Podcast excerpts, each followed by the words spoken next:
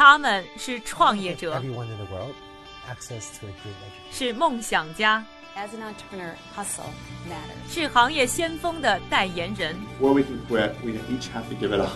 他们因为勤奋通过智慧和激情从平凡里走出不一样的人生。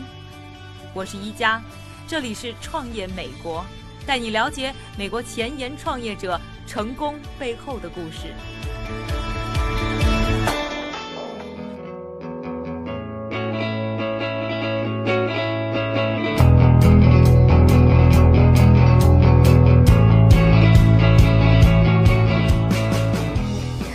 收听由 Amazing.com 赞助播出的《创业美国》第三季，我是一加。本期节目呢，我们将带大家走进梦幻华丽的秀场舞台，了解一下性感经济狂潮下巨大的商业前景。如果各位听众朋友觉得光听还不过瘾的话，欢迎收看我们在优酷、腾讯和财经上的视频节目。在美国啊，要说人们最爱的内衣品牌，十有八九呢，大家都会提到维多利亚的秘密。自1977年成立以来，维多利亚的秘密就以自己的性感轻奢风抓住了几代美国男男女女的心。这一内衣品牌呢，借助啊维密漂亮的脸蛋和魔鬼身材，创建出了自己的性感帝国。在2012年，成功的获得百分之四十四的市场份额，坐上了行业第一的位置。在此之后的多年，美国的内衣市场一直就保持着一家独大的状况，但这并不能阻止一些勇士的到来。他们虽然无意啊去和维密争夺行业霸主的宝座，但是坚持用自己的方式打造自己的小众市场。今天我们就要走进这么一家内衣的创新企业 We Hours。说到这家企业呢，首先要和大家提一提他们三个牛的不行的创始人，首当其冲就是 Mark Ballot，他曾经是美国波普艺术大师，Andy Warhol 旗下的 Interview 杂志艺术总监，也是 We Hours 的创始人兼创意总监。How you doing, Mark? How's it going? Having no job and never having had a job. 在那以前，我从来没有做过任何工作，忽然之间就变成了 Interview 杂志的艺术总监。在一九七五年，拥有这个工作就好像身处在了宇宙的最中央。离开 Interview 之后呢，Mark 创建了 Mixed Business Group，专为耐克、上海滩等众多世界知名品牌提供艺术及创意指导。二零一四年，年过花甲的他创建了内衣电商品牌 We Hours。Mark 在 Interview 杂志工作的时候呢，接触了很多时尚圈的大腕儿，曾经担任奢侈品百货店 Barney's New York 模特和买手的 Bonnie Pressman 就是其中之一。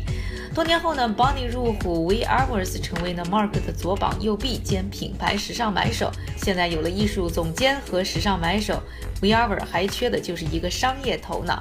这里要介绍的就是 Alec Dulat，他就是 We Hours 的第三个创始人。我和 Mark 是在哈佛俱乐部认识的，当时我们就开始聊内衣行业的话题了。Mark 想做一本杂志，而我则希望把它带入零售市场。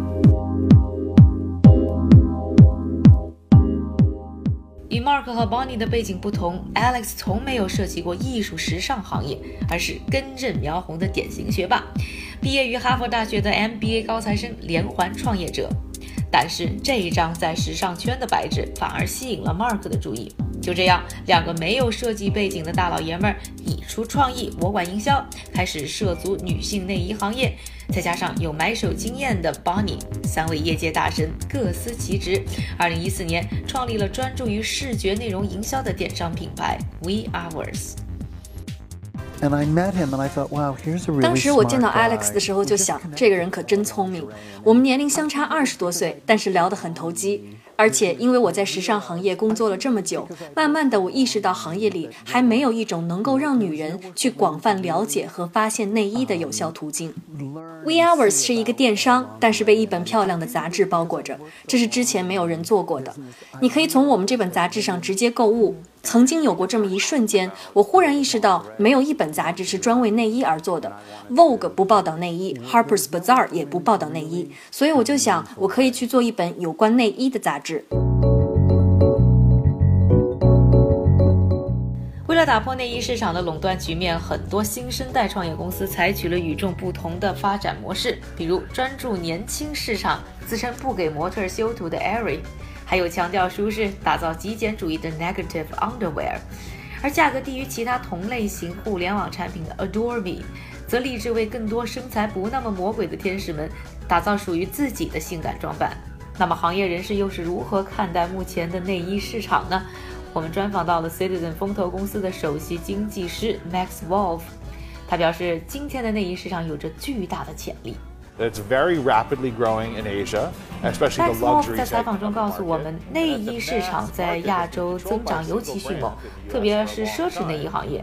大众市场啊已经被一个牌子占据很久了。维多利亚的秘密可以说是家喻户晓，但是这种垄断势头呢正在呈现下滑的趋势。所以现在的情况呢，尤其是在电商平台特别明显，正有呢大批量的新公司呢开始挤进这个行业。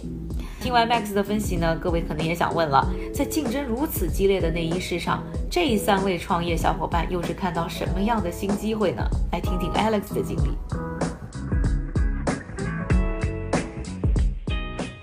Trying to gift lingerie for someone. I spent about four hours doing it, and everything. It was just, there was a. 我当时想要为一个人买内衣，我花了四个小时的时间。那些内衣看上去都一个样子，我分不清这一件和那一件到底有什么区别。所以我们就琢磨，为什么不自己建立一个公司去解决这个问题呢？我们可以看到的是，杂志一旦有了受众，就能够有效的、经济的吸引到很多消费者。一开始可能并不那么明显，但是后来，当我们的盈利开始增长的时候，我们发现成本并没有增加，这就足以说明问题了。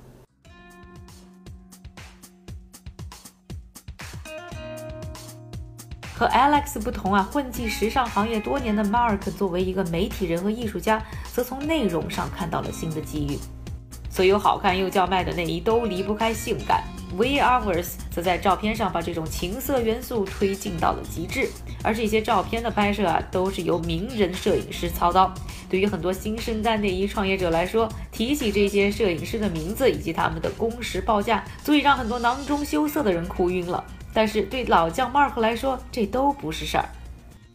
Bruce Weber, David LaChapelle. Um, Patrick Demarche worked with me on with part of the part of the brand that we're doing. Bruce Weber, David LaChapelle, Patrick Marche 在品牌的建立过程中帮了我很多忙。他们帮我拍摄了很多非常漂亮的姑娘，非常棒的摄影作品。所以我获得的都是这个层次的摄影技术。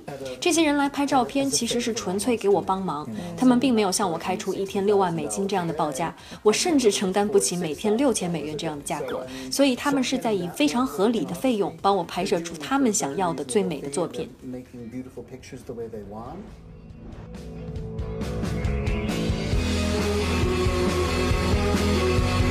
这里呢，和大家介绍了内衣电商 Weavers 的创建故事。